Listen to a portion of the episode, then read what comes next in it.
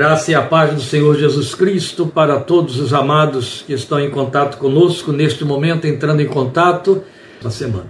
Posto isto, meus queridos, eu os convido então a abrirem suas Bíblias no livro de 2 de Crônicas, capítulo 7, versículo 14.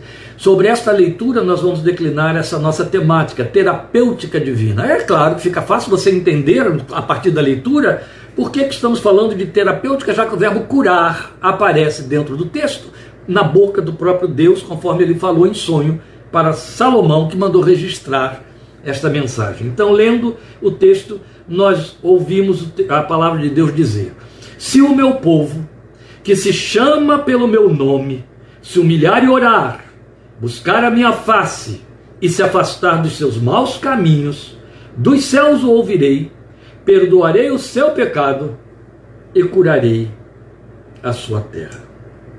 Vamos falar com Deus.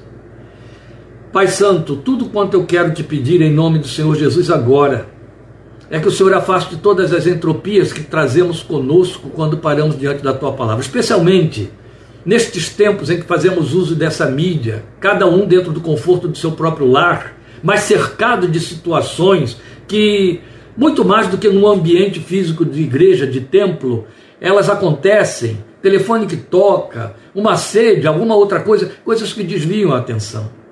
Tu sabes que temos aprendido, temos lido, sabemos que isto é fato, que a atenção sobre aquilo que é falado, ela é incomparavelmente menor do que sobre aquilo que é lido.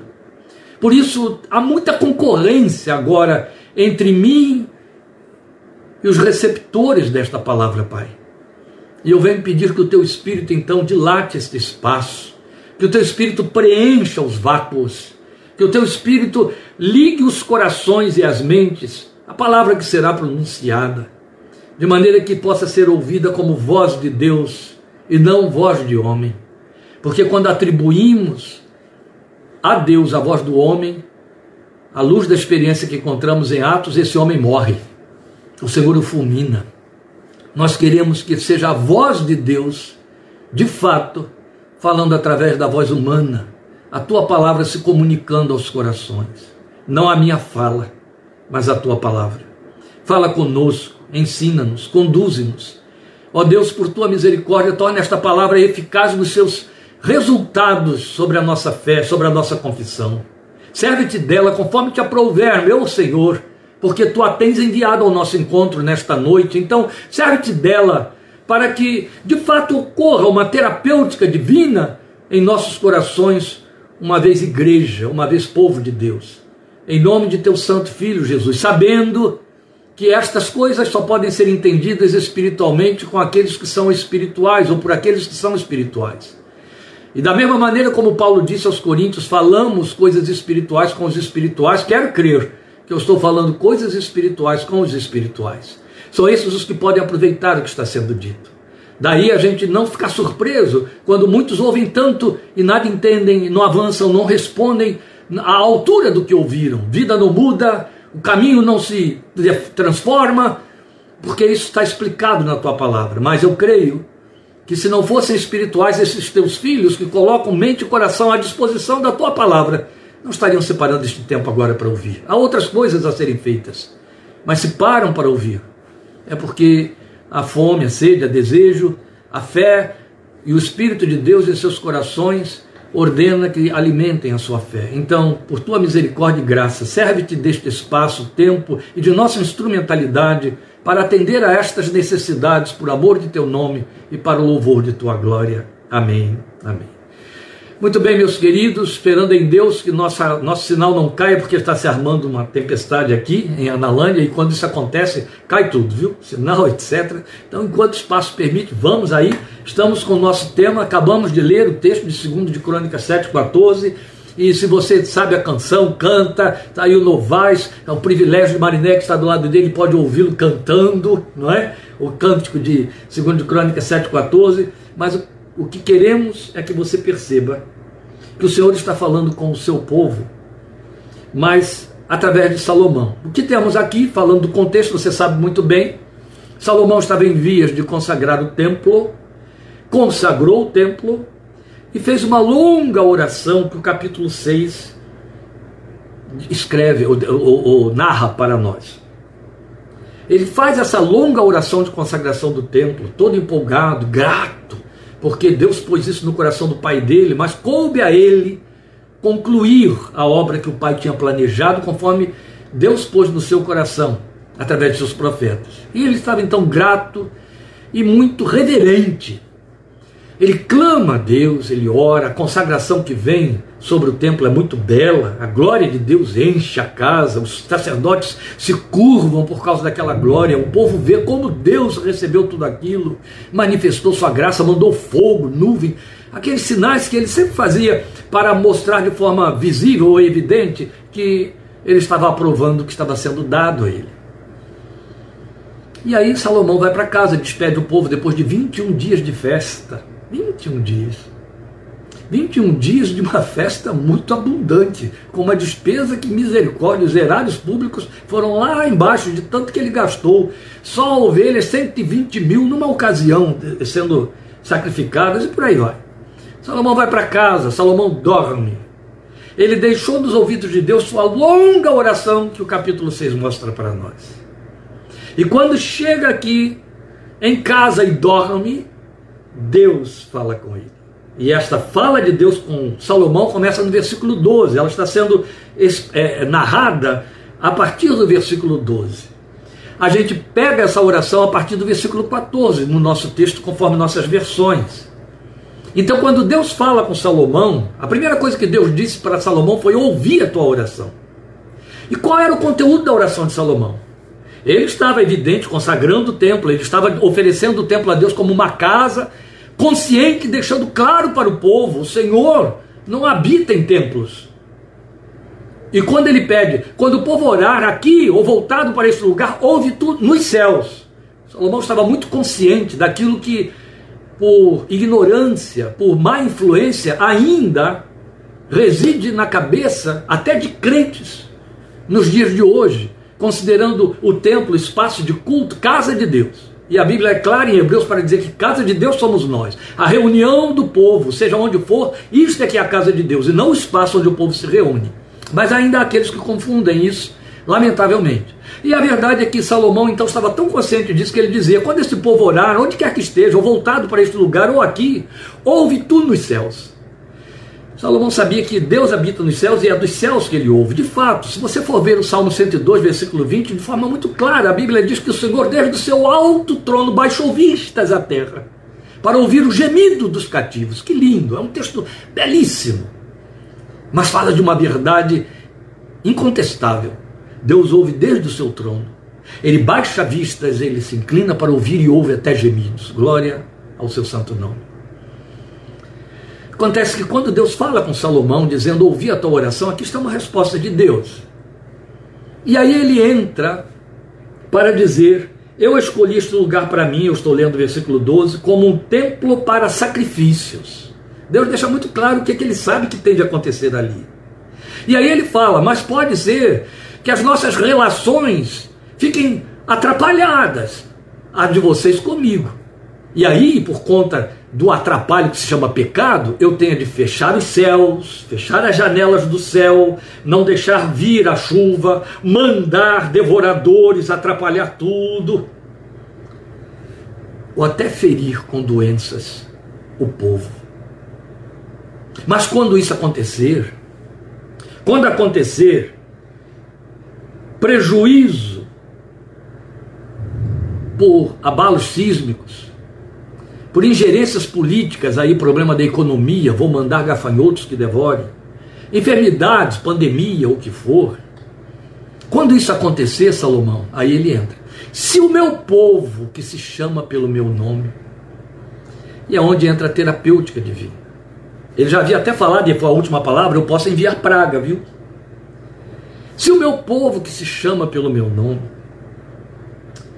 meus amados, quando Deus começa a colocar a terapêutica divina, ela parte do, do, do, do, do momento em que ele faz um diagnóstico. Quando Deus encerra o versículo 14 na mensagem que está dando para Salomão, ele diz: Sararei a terra deste povo, sararei a sua terra. Ora, Ali ele está falando de situações que se cumpriram, condicionais, e as condições não foram cumpridas, então ele fez acontecerem todas aquelas tragédias, e já havia avisado: sararei a sua terra. Mas no que diz respeito a nós, igreja desta geração, deste tempo, desta terra, terra Brasilis, a igreja brasileira, nós vivemos numa terra doente. Agora não precisa ser a terra brasileira. Onde a igreja estiver, ela está em terra doente. Mesmo porque a igreja fracassou e tem fracassado na sua missão de revelar o reino de Deus, de implantar o reino de Deus, de manifestar o reino de Deus no seu caráter e no seu comportamento. É muito fácil falar de reino com discursos. Mas viver o reino, bem, a igreja tem fracassado nisso. Haja visto que o perfil do homem do reino está em Mateus capítulo 5 e você tem que procurar isso com holofote aceso ao meio-dia para achar.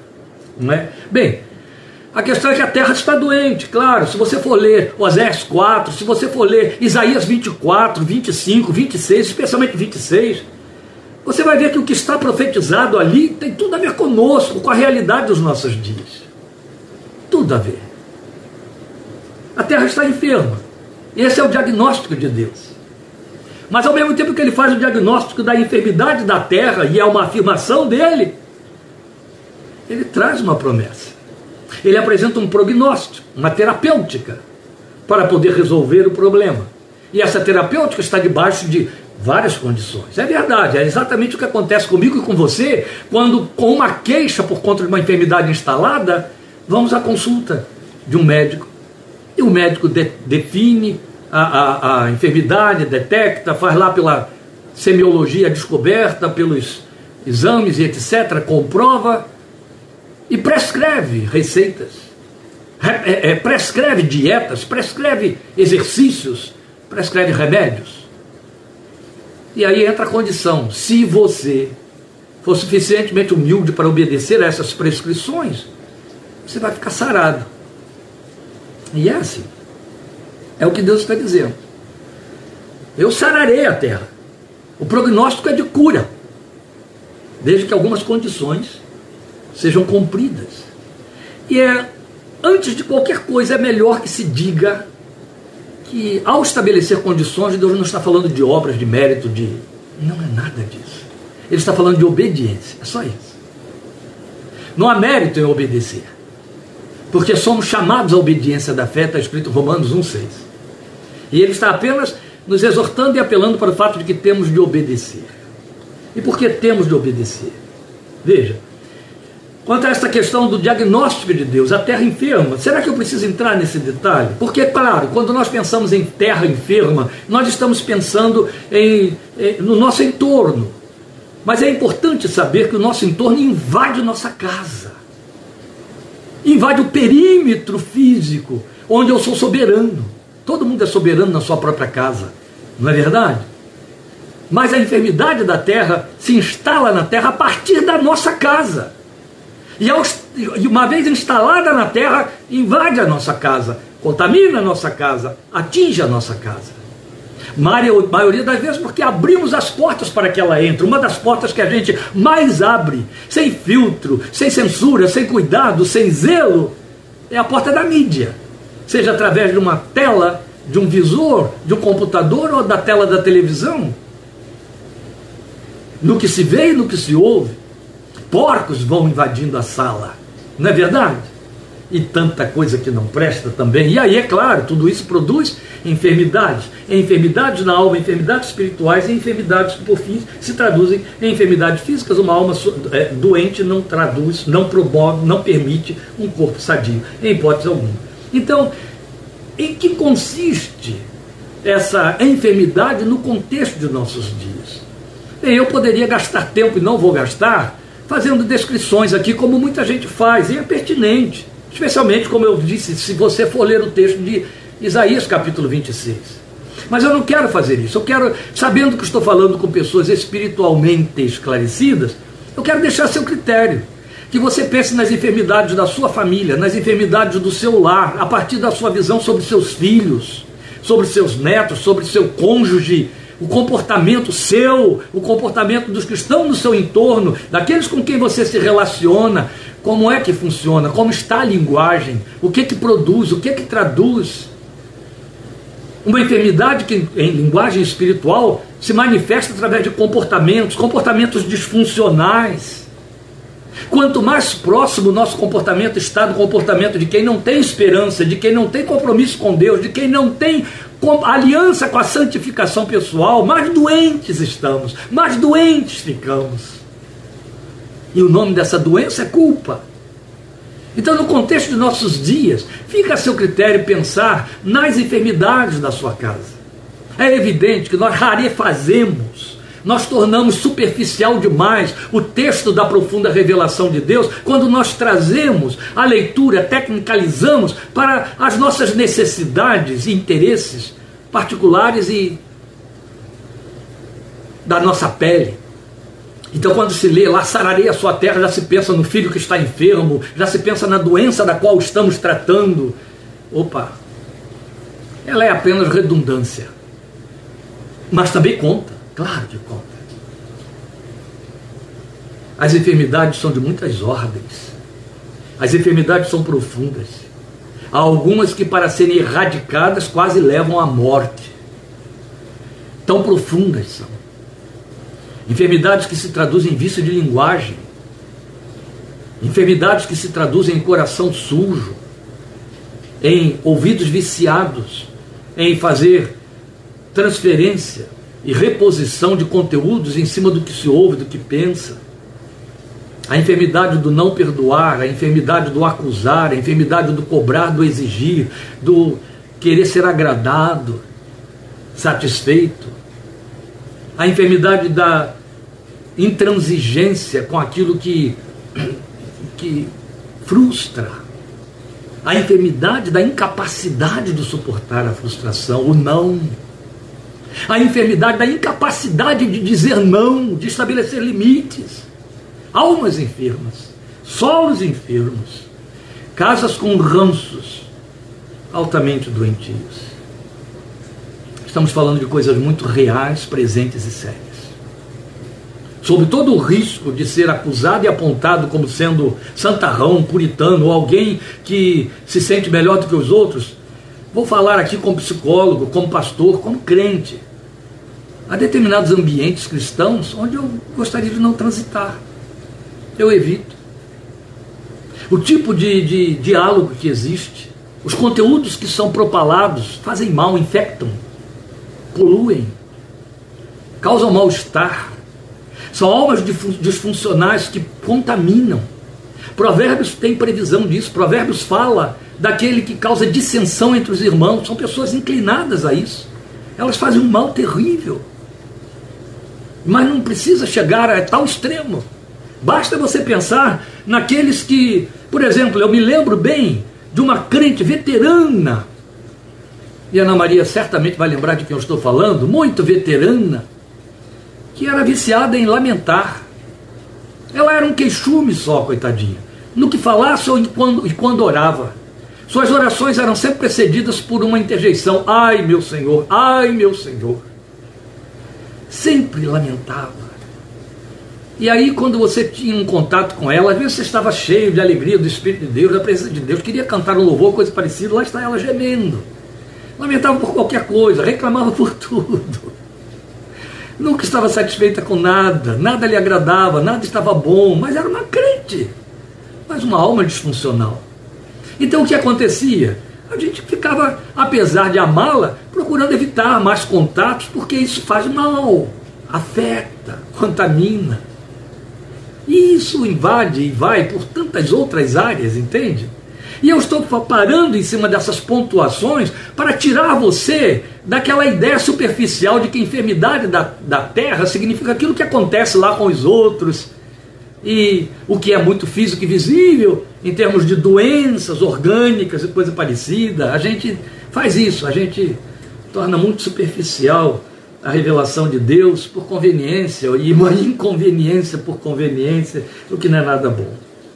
Mas na verdade, o Senhor está dizendo para nós que a terra em que habitamos está enferma.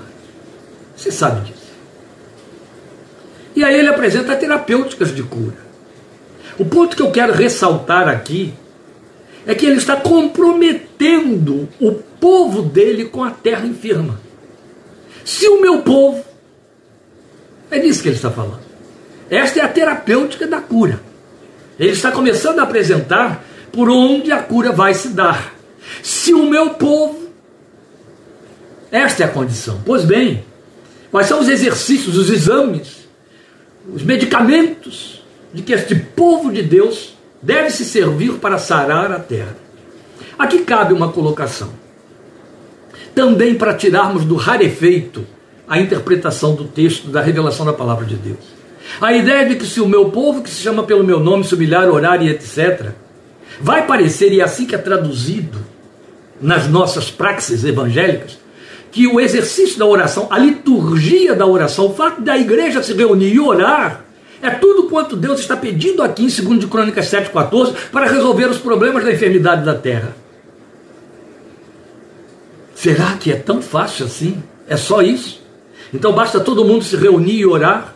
Basta fazer sete semanas de oração, sabe? Aquelas coisas que estão muito em voga entre nós nos dias de hoje, aquelas coisas, aquelas facilitações litúrgicas para tornar a fé mágica e cheia de adereços e pictóricas para atrair e etc.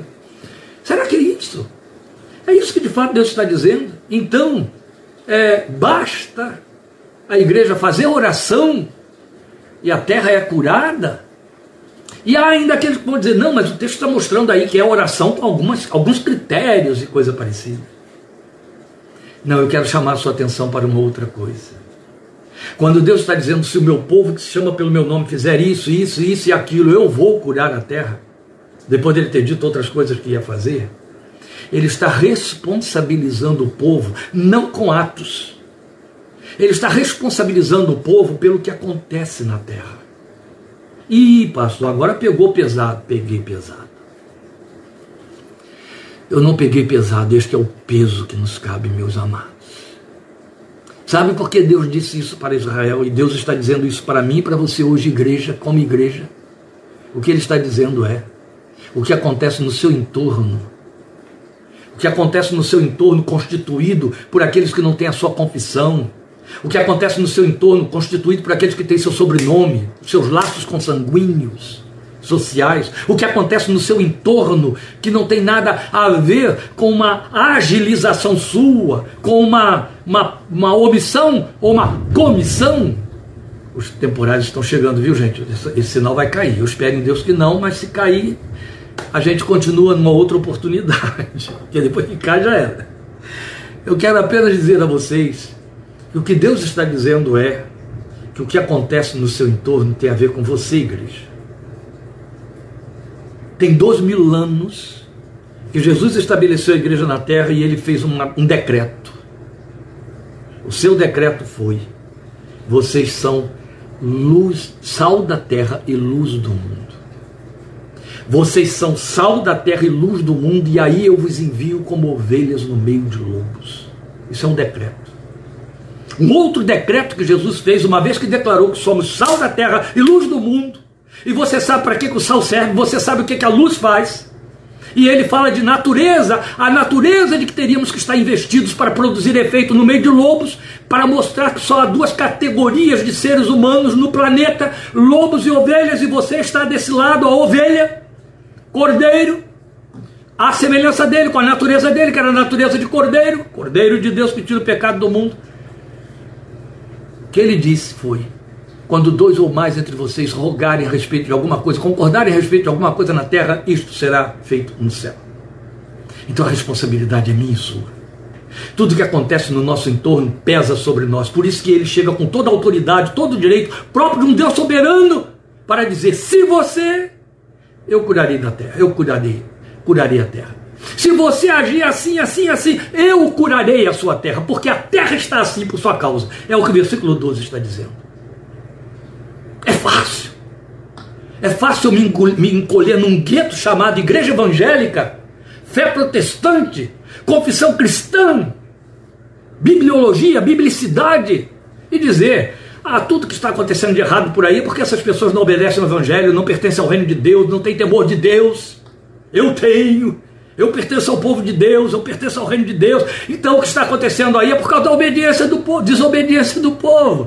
O Senhor chega e diz assim: não, é por causa de sua falha, seu fracasso como povo.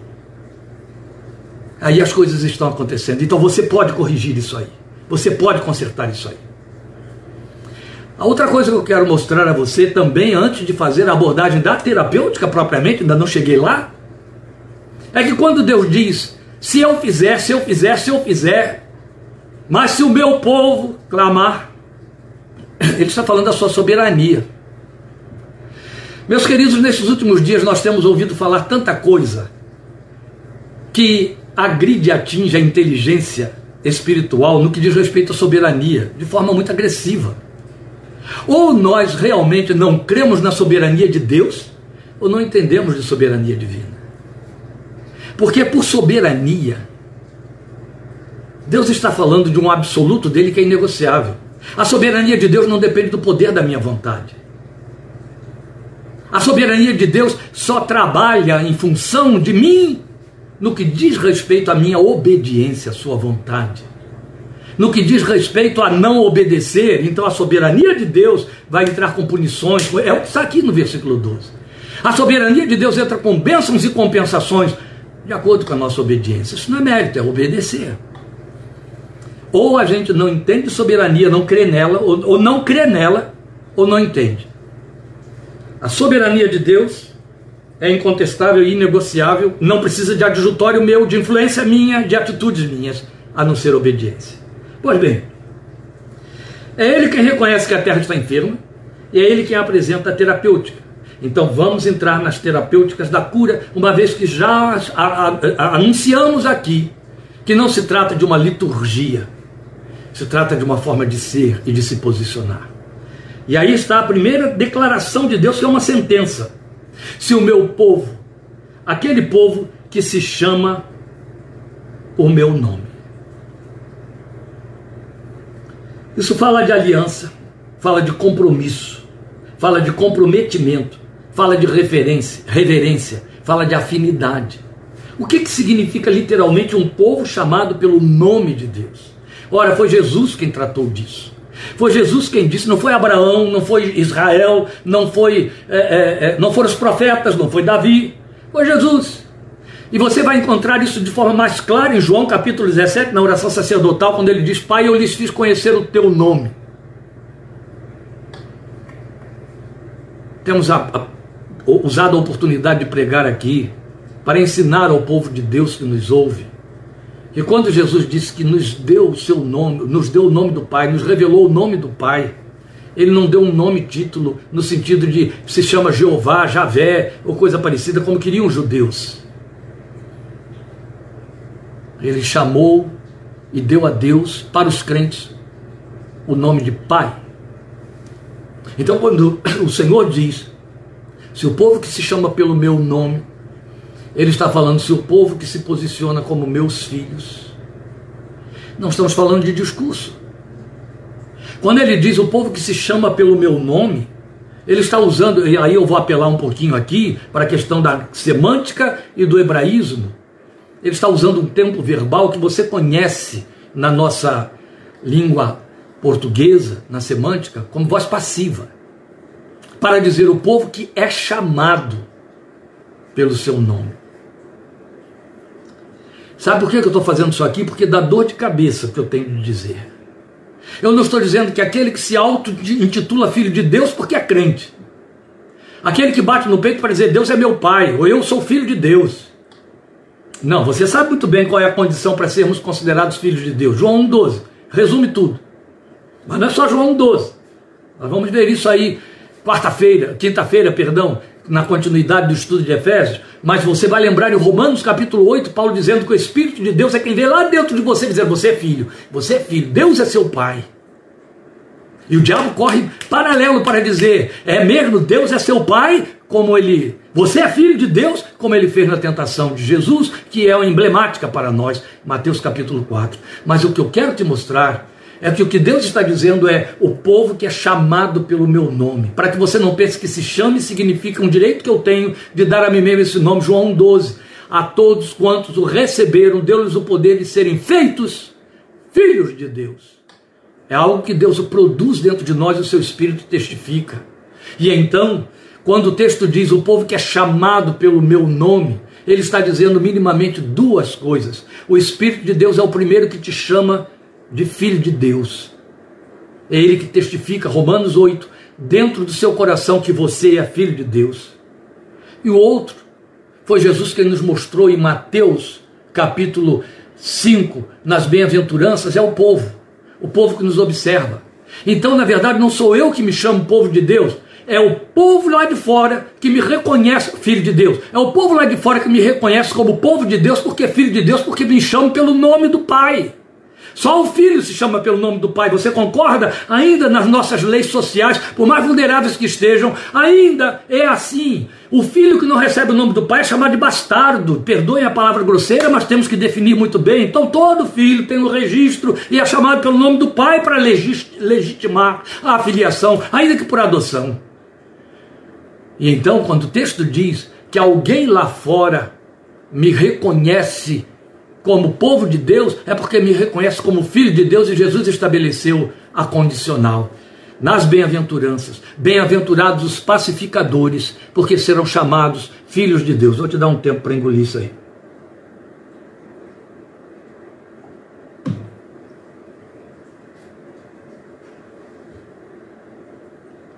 É o povo quem chama, viu?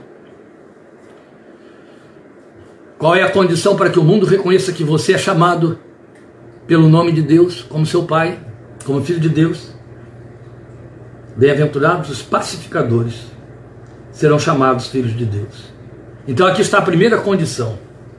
É preciso ser reconhecidamente filho de Deus, estar em aliança com Ele, carregar o seu nome, honrar esse nome com reverência e afinidade. O que eu quero dizer por afinidade?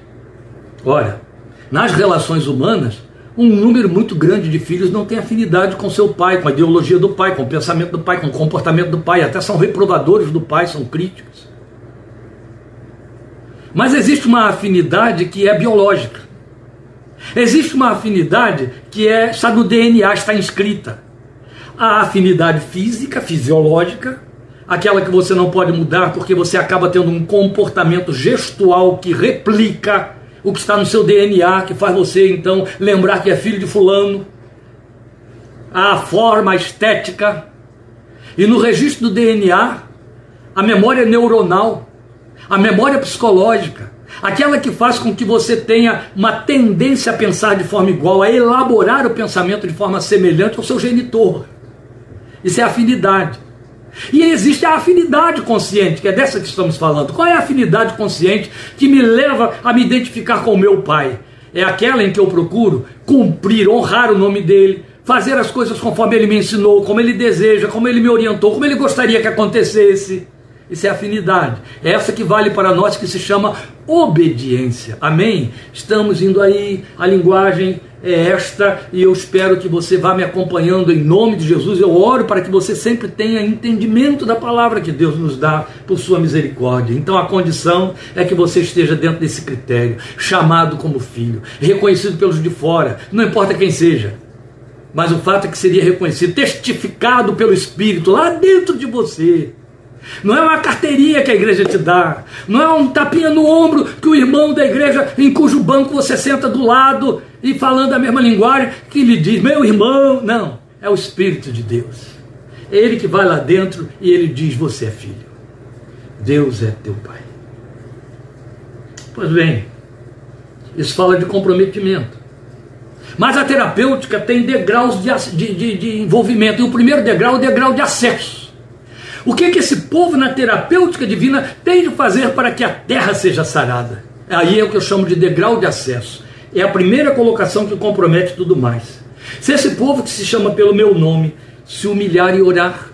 Ora, eu não sei se as suas versões preservam isso, eu já estive há algum tempo verificando e parece que todas as versões mantêm essa narrativa nesses termos. Se humilhar e orar. A vírgula vem depois de orar, para mostrar que se trata de um único construto a oração subentende humilhação e a humilhação subentende oração. Entende? As duas coisas estão interligadas. Se este povo que se chama pelo meu nome, degrau de acesso, qual é a porta de entrada, se se humilhar e orar. Mas você percebe que o verbo humilhar veio antes do orar? Os dois estão associados, mas o humilhar percebe, é, precede o orar. Será que a gente entende de humilhação? Você sabe que somos exortados a nos humilhar. Pedro fala de tribulações, Pedro fala de tentações malignas. E ele diz assim: humilhai-vos debaixo da poderosa mão de Deus, para que no tempo oportuno ele vos exalte. Essa é uma condição.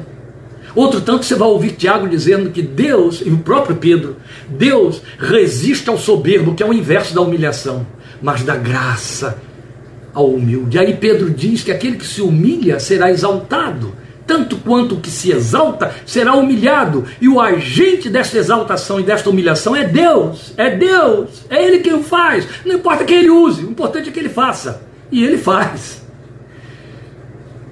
A mim e a você cabe humilhar-nos diante de Deus. Alguém pensa que isso é fácil. Se se humilhar diante de Deus fosse fácil, todos os homens estariam salvos no planeta. Entende? Você sabe por que, que há incrédulos e desobedientes? Você sabe por que, que pessoas, até dentro da igreja, se revelam ímpias, embora totalmente maquiadas de evangélicas pela maneira como falam, como cantam, portando Bíblia, frequentando cultos? Porque não se humilham diante de Deus.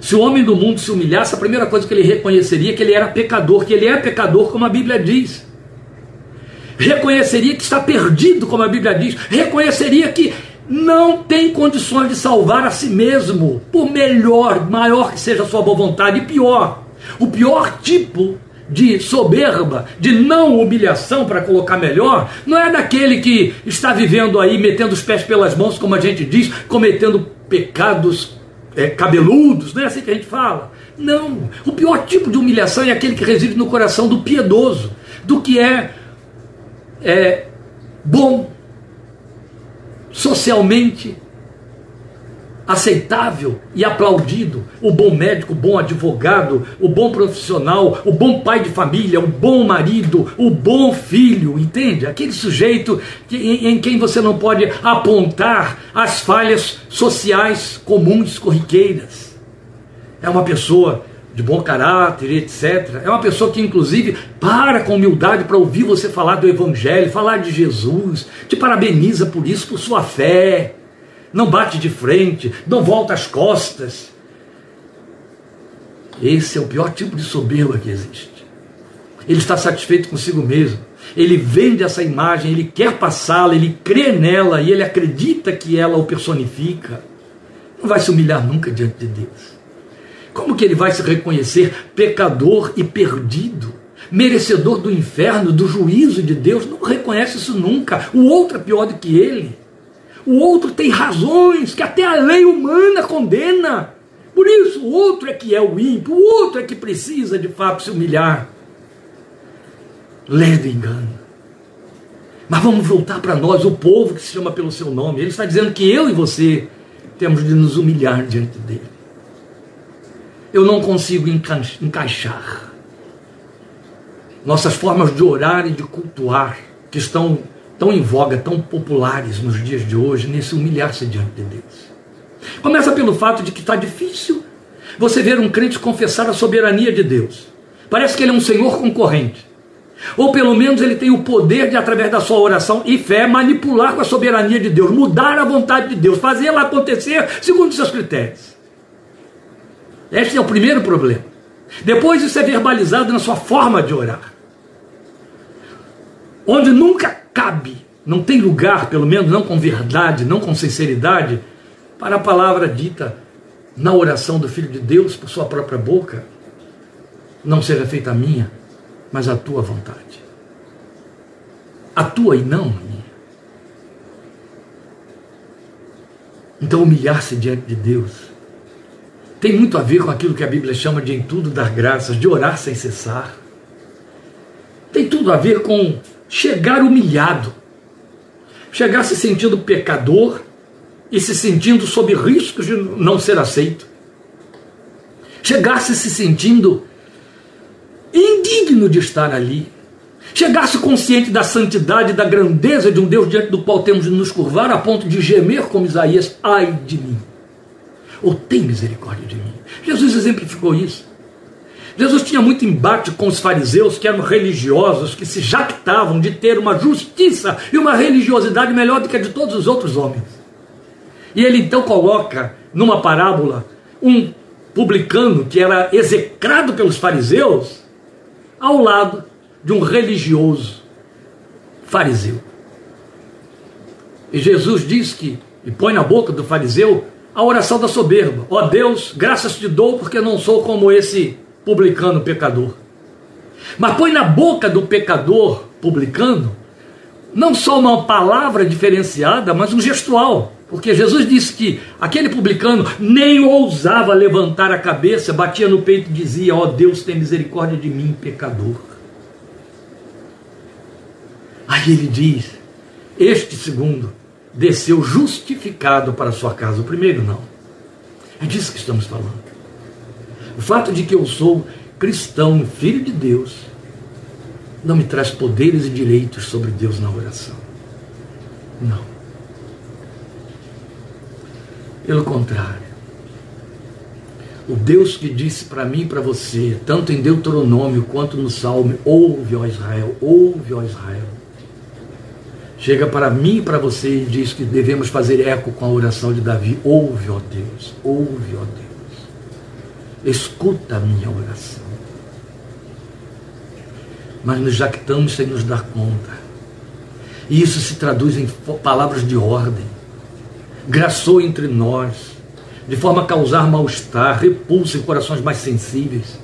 Uma verbalização tão atrevida, tão pretensiosa, que eu não sei como as pessoas não foram fulminadas pela ira de Deus legitimamente porque chegavam e diziam: Não, Senhor, eu determino que assim não. Isso foi ensinado nas igrejas. Pessoas cumpriram, isso praticaram. Ainda tem gente fazendo isso nos dias de hoje. Isso é tão grave. Chegar humilhado é chegar consciente de que é pecador. Chegar humilhado é chegar rasteiro, chegar pequeno, chegar por baixo, como aquela mulher com fluxo de sangue, tão somente tocar na orla de suas vestes.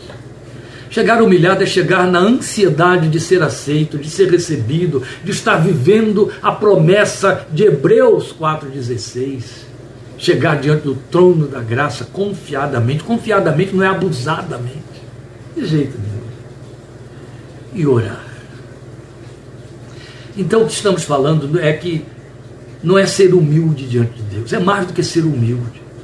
Entende? Se humilhar não é apenas ser humilde como está lembrando aqui a nossa querida irmã Ana Maria, vocês devem estar lendo aí. Nós precisamos da misericórdia de Deus diariamente, que ela se renova toda manhã. E eu necessito de que ela se renove cada manhã conforme a promessa e se manifeste na minha vida. Por que, que eu preciso da misericórdia de Deus cada manhã? Porque eu peco o tempo todo, eu sou pecador, vou morrer assim. É a minha natureza adâmica que não me justifica e que me leva, consciente disso, me humilhar diante de Deus. Então eu volto a dizer: não é ser humilde. A pessoa não precisa ser crente para ser humilde, e eu conheço um exército de pessoas humildes. A pobreza os faz humildes, a fome os faz humildes, o desprezo os faz humildes. São humilhados pelos mais poderosos, pelos que têm o nariz empinado, são humilhados por conta de, de, de, de desníveis de classes sociais e são humildes por conta disso. Ocupam aquele lugar, baixam a fronte. Coisa séria. Eu me lembro uma certa vez, eu já contei isso muitas vezes. Pode ser que aí tenha meia dúzia que eu nunca tenha ouvido, então vale. Mas eu já contei que uma certa vez eu tomava um avião desses da FAB aqui, para ir pro, pro, daqui de Pirassununga para o Rio de Janeiro, e éramos 36 passageiros. Nós entramos, não vimos ninguém lá do comissariado, não vimos ninguém lá de dentro da cabine, não vimos ninguém. Éramos apenas as pessoas que estavam recebendo o favor de um voo pela FAB, sentamos ali. E daqui a pouco sai lá de dentro um comissário, devidamente fardado. Eu não entendia nada de patente, acho que ainda não entendo, não tenho o menor interesse também em entender, desculpem a ignorância, mas eu não tenho mesmo esse interesse não. E aí Lá saiu ele com as insígnias de uma patente que eu não reconheci, não identifiquei, mas eu olhei o rosto dele. Quando eu olhei o rosto dele, mal ele abre a porta, a cabine, onde estavam os pilotos, ao olhar o rosto dele, eu entendi. Ele é um subalterno, ele é um. Não é nem oficial, Ele é um aspirante aí qualquer. O rosto dele dizia, a forma dele olhar para nós, daqui a pouco ficou claro. Ele veio nos servir. Ele estava nos servindo. E de uma forma bem desagradável mesmo. Era algo assim que alguém impôs sobre ele. Então ele abriu uma caixa de papelão com garrafinhas de água mineral e entregando a cada um de nós assim, sem olhar no nosso rosto, mas eu olhei bem para o rosto dele. Eu via como ele estava constrangido naquela função, debaixo daquela farda. E aí eu entendi. Ele não ocupava uma posição elevada dentro daquele voo, dentro daquela aeronave. O rosto falava, a forma de olhar falava, a forma de se postar falava. Isso era real para ele, ele estava consciente disso e transmitia isso no seu gestual. Essas pessoas humildes existem. Humildes por natureza, humildes por sua condição, elas são encantadoras. Mas isso não significa estar humilhado. Não significa se humilhar. Então não estou falando de ser humilde, eu estou falando de se humilhar, foi isso que. Este é o verbo que está sendo usado e ele é diferente. Este é o verbo que Pedro e que Tiago usaram, é diferente de, se, de ser humilde, é humilhar-se. Humilhar-se é diminuir-se, é esvaziar-se, é se apequenar. Porque diante do Deus Todo-Poderoso, para você chegar e para você orar, você precisa chegar rasteirinho, e eu não estou falando de gestual, se ajoelhar e coisa parecida. Não. Então o que fica fora desse movimento, tudo isso que eu citei aqui, os arroubos, as ufanias, meu Deus, nestes dias aí de disputa eleitoral, o que a gente tem visto de vídeos escrupulosos, de vídeos repulsivos, de pessoas cheias de ufanismo, de jactância, e dando, dando brados e ordens, etc. Já pensou? esse tipo de crente com esse tipo de linguagem de, de, de poderes e de, de direitos, se de fato fosse ouvido por Deus e esse direito e esse isso, meu Deus, a igreja ufanista, ela está totalmente na rota de colisão com a humilhação, com a humildade.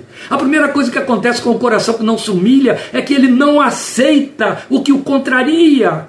Ele não aceita o que o, o, o que o deixa frustrado. Não aceita, jamais vai admitir que é a mão de Deus e esqueça a soberania. Entende? Não, não aceita. A tragédia vem e ele atribui ao diabo, jamais a Deus. Isso é sério, isso denuncia coisas muito graves. Então, aquilo que me contraria, aquilo que me atinge, aquilo que me fere, foi o diabo que fez. Não foi Deus. Não entende nada da teologia de Jó o mais humilde de todos os homens, como a Bíblia mostra para nós. Receberemos da mão de Deus somente o bem e não também o mal. Ninguém quer isso aí, ninguém quer essa teologia. E é tanto que os não humildes, os que não se humilham, chegaram a dizer, eu já li isso por aí, ah, temos que arrancar esse livro ultrapassado do meio da Bíblia, ainda bem que ele está bem no meio. Jó, como fiel da balança, entende? É o fiel da balança, fica no meio. Ô meus queridos, o que o Senhor está dizendo é humilhe e ore. Se humilhe e ore, se se humilhar e orar, aí você terá passado pela porta de entrada. Passou pela porta de entrada, agora é hora de cumprir uma outra terapêutica: buscar a minha face. Eu quero dizer a você, se você não aceitar o que eu estou dizendo, fique à vontade, é seu absoluto direito e você não estará errado por isso. Eu estou compartilhando o que é uma experiência minha no entendimento sobre a palavra de Deus. Isso não quer dizer que você tem que aplaudi-la. Mas preste atenção. No meu entendimento, em cima do que eu tenho lido, aprendido e orado sobre a palavra de Deus e vivido com Ele, você só pode buscar a face de Deus se tiver entrado pela porta da humilhação. E você percebe que o verbo mudou totalmente, os movimentos mudaram totalmente. Se o meu povo que se chama pelo meu nome se humilhar e orar e buscar a minha face, é outra sentença, é outro período e buscar a minha face. Entrou um novo verbo, entrou uma conjunção aditiva, o período mudou. A oração mudou, melhor dizendo. A oração mudou. E buscar a minha face. Oração aqui eu estou falando em termos de gramática, viu, queridos? E buscar a minha face. Se se humilhar e orar e buscar a minha face, ó, você nunca poderá chegar a essa outra terapêutica sem ter cumprido a primeira. Nunca. Nunca. Nunca. E ela terá de ser cumprida. Para que eu chegue a ela, eu tenho que passar pela primeira. E aí eu estou falando não de movimentos, eu estou falando de modos viventes, de forma de existir, de ser, humilhado e ora. Deixa eu lhe dizer uma coisa muito desagradável. O crente que não ora, a primeira prova que ele dá para si e para Deus é que de humilhação ele não entende nada. Por isso é que ele não ora. Ele entende que não precisa orar. Tudo já está determinado, e a ironia é que ele não aceita o que está determinado. Tudo já está feito, então ele não ora. Porque, ah, se a minha oração não muda a vontade de Deus, eu vou orar para quê? Primeiro, porque ele mandou você orar. Segundo, porque a oração é a sua confissão de dependência, de humilhação, foi o que você acabou de ouvir aqui. Entende? Então, se você se humilha e ora, aí você pode buscar a face de Deus. Eu vou muito fundo agora. E aí eu volto a dizer: você não precisa concordar comigo. Lembra da invocação da bênção arônica? Você lembra? Você vai dizer a Moisés a Arão que abençoe meu povo com estas palavras. E Arão abençoará meu povo com estas palavras. É a bênção arônica. O Senhor te abençoe e te guarde. O Senhor faça resplandecer o seu rosto sobre ti e tenha misericórdia de ti o Senhor sobre ti levante o seu rosto e te dê a paz. Percebe onde ficou esta última colocação? Eu já acabei de dizer, última. Na verdade, penúltima. O Senhor sobre ti levante o seu rosto. O Senhor sobre ti levante a sua face. O que quer dizer? Eu já dei esse exemplo pregando, inclusive, em cima da bênção arônica uma certa vez. Está aí, viu? Está aí em algum lugar dessas nossas mídias, você pode procurar. Quando você está no meio de uma multidão, quando você está num estádio, você é a plateia da multidão. Quando você está no meio de uma multidão e acha alguém conhecido no meio da multidão, que, que você faz? Ah, fulano, é fulano. Ah, lá está fulano. Quando você precisa achar alguém no meio de uma multidão e você acha. Primeiro para achar o que você faz, fica na ponta dos pés, você levanta o seu rosto, você procura. E quando você acha, você pinça uma o que nós poderíamos chamar de critério de prioridade. Talvez aí, lembrando da palavra de Pedro, propriedade peculiar, então critério de peculiaridade. Aquela pessoa é peculiar a você. Então, quando você dá uma atenção diferenciada para ela, quando você levanta para ela o seu rosto, você a honra. Deus diz que Ele pretende abençoar o seu povo, levando, levando essa honra a cada crente, a todo o povo. O Senhor sobre ti levante o seu rosto e te dê a paz, o agasalho de ser reconhecido, de ter sido acolhido, que Ele levante o seu rosto sobre ti. Aqui vem o Senhor dizendo: busca a minha face. Saio do meio da multidão e levante o seu rosto para me achar. Busca a minha face para ver se ela está levantada sobre você. Uma coisa eu posso lhe garantir, ela está levantada sobre você. O que ele está dizendo é: busque-a para encontrar isso. E buscar-me-eis, e me achareis, quando me buscardes de todo o vosso coração, e serei achado por vós. Jeremias 29, 13 e o iníciozinho do versículo 14. E eu me deixarei achar por vós. Buscar-me-eis e me achareis. O que ele está dizendo aqui é: busque minha face até achar. São muitas as faces e são muitas as vozes, não é verdade, amados? São muitas as buscas, não é verdade, amados? São muitas. Ele está estabelecendo como condição terapêutica. Você quer a cura? Busca a minha face até que ache. Busque até que ache. Jesus mostrou uma coreografia desse buscar da parte de Deus na forma de uma mulher que havia perdido uma moeda dentre dez dentro da sua casa. A única coisa que aquela mulher sabia é a moeda está dentro da casa, mas está perdida. Rolou para algum lugar, está escondida em algum lugar. Aí Jesus disse que ela vasculhou a casa toda. Eu imagino aquela mulher levantando os móveis, pondo vassouras debaixo de cadeiras, puxando para ver se ouvia o tilintar. Até que por fim ela acende uma luz e ela sai em busca. Até que encontra lá no meio da sombra, escondidinha, e achou a moeda. A luz bateu na moeda e ela devolveu com um reflexo. Oh, amados, é disso que estamos falando. Ele busca desse jeito, entende? É essa busca dessa face de Deus que nos ilumina, que ilumina a sua glória na linguagem de Paulo em 2 Coríntios capítulo 4, versículos 6, 7. Que ele quer que eu e você experimentemos. E aí se eu busco essa face, se eu priorizo, se eu vasculho tudo até achar, até ver que os olhos estão voltados para mim. Ah, glória a Deus. Ele diz: Ah, coisas vão acontecer, coisas vão acontecer.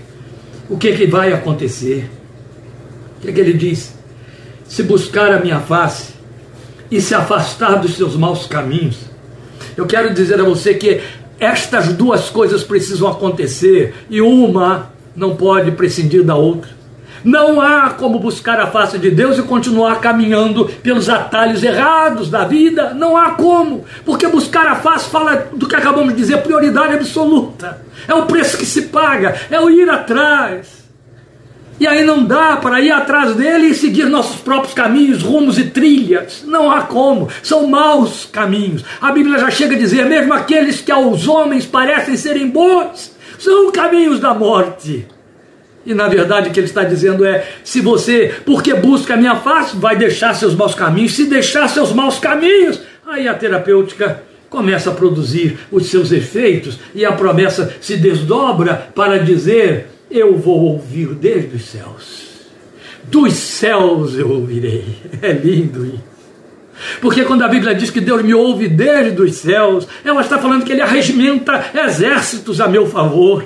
Está dizendo isso no Salmo 91 que ele envia ordens aos seus anjos a meu respeito. Está dizendo isso em Hebreus 1,14, que os anjos são espíritos ministradores enviados a favor dos que herdam a salvação. Então ele vai proclamar isso no céu, ele vai cuidar disso numa assembleia celestial, ele vai cogitar do nosso nome, de nossas causas, de nossos assuntos. Isso vai ser engendrado lá onde o trono de Deus está, acima de todas as coisas, condições, nomes e etc, e etc, que é terreno, que é terreno e que é infinitamente pequeno, temporal e passageiro. Vai ser lá onde tudo é eterno, é maior, é inatingível, inalcançável, é impensável. É com esse poder, é com essa matéria-prima que ele vai então dar ordens.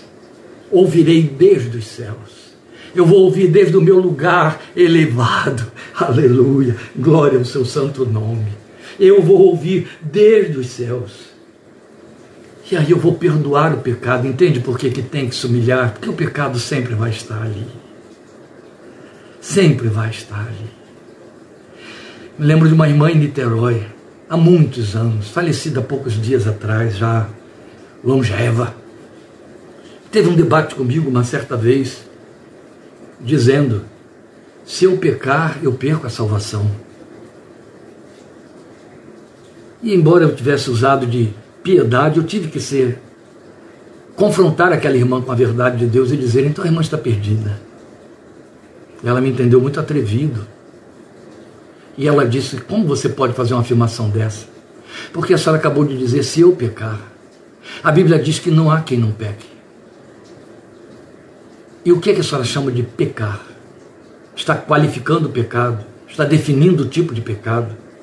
Então há o pecado que vai lhe levar a perder a salvação e há o pecado que pode ser cometido porque não vai afetar a sua salvação, porque pecar a senhora vai pecar. Daqui a pouco. Sabe por que a misericórdia de Deus, como lembrou Ana Maria, tem de se renovar amanhã sobre você? Porque seu pecar vai se renovar. E a misericórdia tem que se renovar para perdoar o pecado. Então sempre o pecado está presente e esta é a razão porque eu preciso me humilhar. Eu tenho de chegar rasteirinho, como eu tenho repetido aqui, diante dele. E a primeira coisa que tem que sair da minha boca é perdoa, Pai. Perdoa o meu pecado. Davi foi sábio. Perdoa aqueles que me são ocultos, aqueles que o meu inconsciente não está trazendo, que o meu consciente não consegue pescar. Perdoa esses pecados, os pecados que tu conheces, mesmo aqueles pecados que eu fiz questão de praticar porque estava cheio de raiva, porque estava nisso, naquilo, ou fraco, ou seja o que for. Mas perdoa. Se confessarmos os nossos pecados, Ele é fiel e justo para perdoar os pecados e nos purificar de toda injustiça, ó meus queridos. Quero repetir para você o que você já deve estar cansado de saber. Nada humilha mais do que confessar pecados. Nada, nada, nada, nada se equipara a isso. Mesmo quando você pede perdão a alguém, você está reconhecendo que pecou contra aquela pessoa e o nome disso é se humilhar. E quando Deus diz se humilhar diante de mim, isso envolve o outro, aquele que está entre você e Deus. É muito sério, não é? Mas a promessa terapêutica é eu vou ouvir do céu, eu vou perdoar o pecado, porque a primeira coisa que tem de acontecer é afastar o que impede a minha bênção de chegar até você, e isso é Isaías 57 que diz: A mão do Senhor não está encolhida para que não possa abençoar, nem o seu ouvido entupido para que não possa ouvir, mas os vossos pecados fazem separação entre vós e o vosso Deus, de maneira que ele não pode ouvi-los. O pecado está sempre entre nós e Deus, e por isso Deus precisa perdoá-los, e por isso nós precisamos que Deus nos perdoe os pecados, para que nossas orações possam ser ouvidas, atendidas, segundo Sua soberana vontade. Por isso que ele diz logo: a primeira coisa que eu vou fazer é perdoar o seu pecado. Se eu perdoar o seu pecado, os efeitos do seu pecado no seu entorno, na sua terra, vão desaparecer eu vou curar a sua terra. Amém, queridos? Essa é a terapêutica divina. E Ele nos manda abandonar os atalhos do erro. Ele nos manda buscar a sua face. Entre orar e buscar a face, estamos falando de um aprofundamento. Nós sabemos muito bem quais são os atalhos de nossos erros. A palavra de Deus e o Espírito de Deus, pela palavra, dão testemunho suficiente para nós dos nossos pecados, dos nossos erros, do que entristece a Ele, de maneira que se pode aplicar a mensagem de Romanos a qualquer de nós: és indesculpável, ó homem.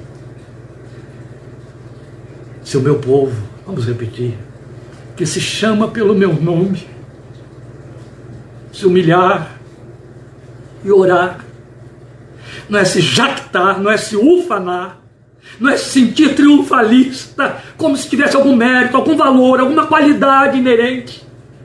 Se o meu povo, esse povo que é crente, esse povo que é evangélico, esse povo que usa dos serviços da igreja, das liturgias bíblicas, se esse povo que se chama cristão se humilhar e orar e buscar a minha face e se desviar dos seus maus caminhos, então eu vou fazer a minha parte, eu vou ouvir dos céus, eu vou perdoar os seus pecados, eu vou sarar a sua terra desde a partir de a sua casa. Glória a Deus, Ele vai fazer, não é homem nenhum que faz. Amém? Deus te abençoe, te fortaleça. Aguardo você quinta-feira, 20 e 30, para continuarmos nossos estudos em Efésios.